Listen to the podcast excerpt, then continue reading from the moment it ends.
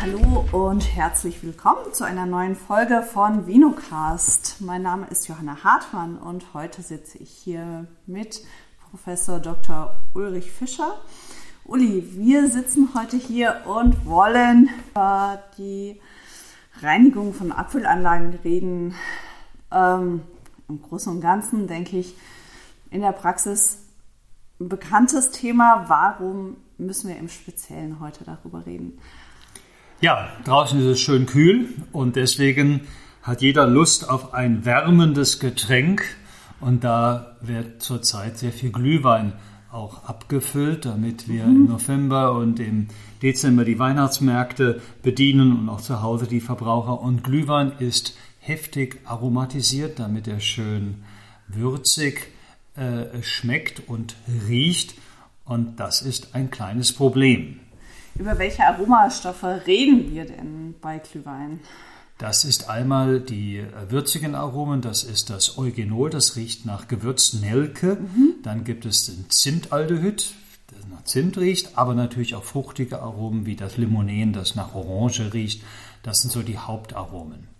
Also typische Komponenten, die wir oder die die Verbraucher vor allem von einem Glühwein erwarten. In welchen Konzentrationen liegen die Aromen vor? Ja, das ist ganz interessant, denn wir haben das in einem Forschungsprojekt untersucht.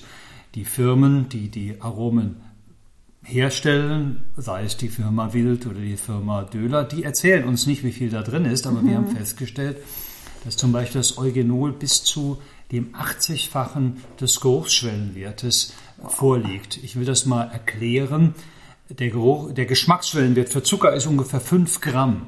Und das 80-fache wäre so vergleichbar, wenn ein Wein statt 5 Gramm jetzt 400 Gramm Zucker hätte pro Liter. Und das schaffen selbst die dicksten Trockenbeeren auslesen nicht. Das zeigt, wie hoch diese Aromatisierung ist. Also so aromatisiert, dass letzten Endes jeder auch dieses Glühweingefühl bekommt. Genau, das so sagen? Das kann man sagen, weil gerade auch ältere Leute weniger intensiv noch riechen können und das ist der Hintergrund, warum so stark flavorisiert wird. Wo genau liegt jetzt das Problem, wenn wir Glühwein abfüllen, der aromatisiert wurde? Ähm, genau, wo liegt das Problem bei der Reinigung der Abfüllanlage? Das Problem liegt darin, dass Aromastoffe wasserabweisend sind, sich also nicht gut im Wasser, aber gut in Alkohol äh, lösen können. Mhm. Und auch die Dichtungen sind wasserabweisend. Und deswegen wandern diese Aromastoffe während der Abfüllung in die Dichtungen einer Abfüllanlage hinein. Das ist bei einer größeren Abfüllanlage bis zu 100 Kilogramm Dichtungsmaterial. Das ist noch kein Problem. Aber wenn wir jetzt nach einer Reinigung auf derselben Apfelanlage einen regulären Wein wieder füllen, einen Dornfelder Rotwein oder einen schon aus dem neuen Jahrgang stammenden Riesling, dann wanderten diese Aromastoffe langsam auch wieder in diesen Wein hinein. Bedingt durch ihre Löslichkeit in Alkohol. In Alkohol und das ist ja ein Problem, denn äh, auf der ganzen Welt ist die Aromatisierung von Wein verboten. Und wenn die Weinkontrolle einen solchen erhöhten ähm, Gehalt an Eugenol oder äh, Zimtaldehyd dann feststellt, dann geht man davon aus, dass der Wein unzulässig aromatisiert wurde und der Fall geht zur Weinkontrolle oder sogar zum Staatsanwalt. Okay, soweit wollen wir gar nicht denken und soweit wollen wir gar nicht kommen. Deswegen suchen wir nach Lösungen, um unsere Aromastoffe, die wasserabweisend sind, aus den Dichtungen wieder rauszuholen. Genau, und deswegen haben wir auch sehr viele Untersuchungen gemacht und haben untersucht, welche Komponenten der Reinigung einer Apfelanlage jetzt am effektivsten ist. Mhm. Wir setzen Wasser ein, wir setzen Lauge ein, wir setzen zum Teil auch Zitronensäure ein. Alle haben gemeinsam, dass sie sehr gut wasserlöslich, aber nicht wasserabweisend sind. Also dringen sie auch nicht in die Dichtungen hinein. Das einzige Agens oder die einzige, äh, der einzige Faktor, der wirklich hilft, ist die Temperatur. Denn wenn die Dichtung durch die Temperatur wärmer wird, wird damit die Beweglichkeit der gelösten Aromastoffe stärker und sie migrieren, sie wandern wieder stärker heraus und dann kann man sie wirklich an der mhm. Oberfläche auch abreichern. Das heißt, wir erinnern uns zurück, vielleicht an die Berufsschule, vielleicht an die Fachschule, an den Sinnerschen Waschkreis, der mit vier Faktoren arbeitet. Einmal geht es um die Chemie, um die Reinigungslösung.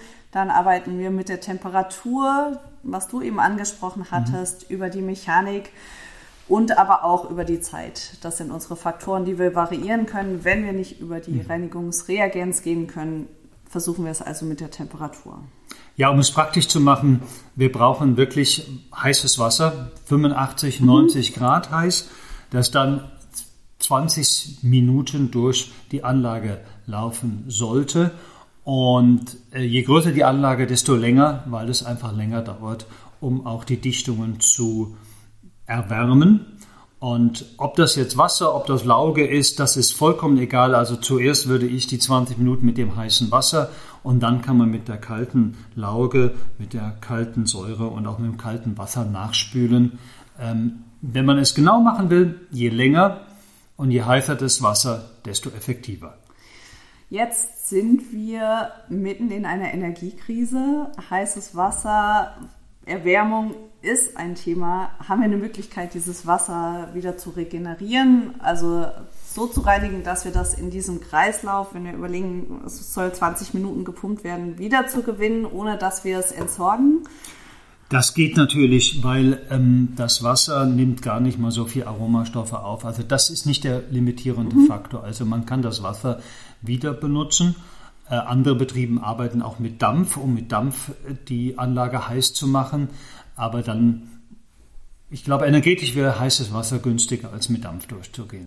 Wir haben das in äh, zwei, drei großen Betrieben auch mhm. untersucht und auch überprüft. Das hat gut funktioniert, denn wir haben nach der Reinigung dann über mehrere Tage einen regulären Wein abgefüllt und haben den dann äh, untersucht und konnten keine nachweisbaren Aromastoffe, sowohl sensorisch als auch aromenchemisch nachweisen. Das heißt, okay. die Reinigung war ausreichend.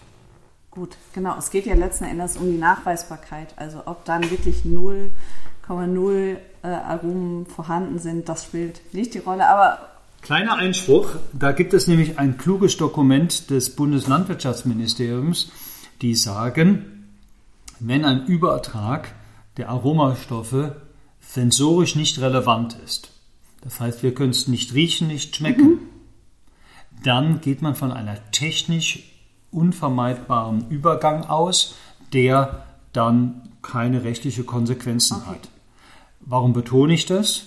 Unsere Nachweisinstrumente in der, bei der Weinkontrolle, bei uns in der Forschung werden immer empfindlicher und da kann man etwas nachweisen, wenn diese sehr niedrigen Gehalte aber keine sensorische Relevanz haben, dann ähm, ist es kein Fall für den Staatsanwalt.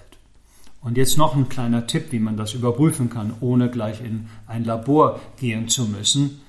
Am besten das Wasser nach der Reinigung nochmal durchschicken und das Wasser vor äh, der Apfelanlage und das Wasser nach der Apfelanlage mhm. auffangen. Dann fünf Gläser hinstellen, zweimal das Wasser nach der Apfelanlage, dreimal das Wasser vor der Apfelanlage mhm. und dann drei, das können Familienmitglieder sein, das können sogar Kinder sein, die das probieren können und dann schauen, ob sie diese zwei Gläser herausfinden, die das Wasser enthalten, die nach der Apfelanlage äh, aufgefangen worden sind. Und mit diesem Test kann man herausfinden, ob eine sensorische Relevanz vorliegt oder nicht. Okay. Und das mit dem Wasser hat den Vorteil, dass in Wasser kann man etwas sehr, sehr viel besser sehr riechen deutlich. als im Wein. Also wir sind da sehr, sehr empfindlich und äh, deswegen sage ich, selbst jugendliche Kinder können das machen, weil es ja nur Wasser ist. Und ähm, die haben, wie gesagt, eine feine Nase und haben vielleicht auch noch Spaß dabei.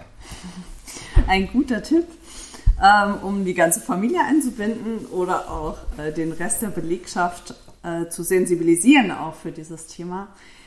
Ich denke, wir kommen langsam zur Zielgeraden und ich wollte dich bitten, dass du nochmal zusammenfasst, was die wichtigsten Punkte jetzt sind bei der Reinigung für die Abfüllanlage.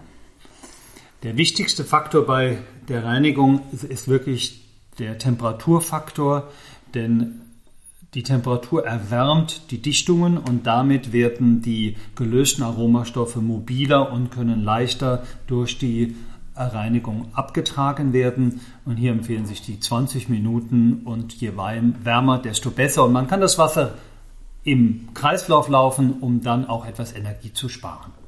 Okay, dann danke ich dir an dieser Stelle. Ich danke Ihnen fürs Zuhören und wir freuen uns, wenn Sie das nächste Mal wieder einschalten. Auf Wiedersehen.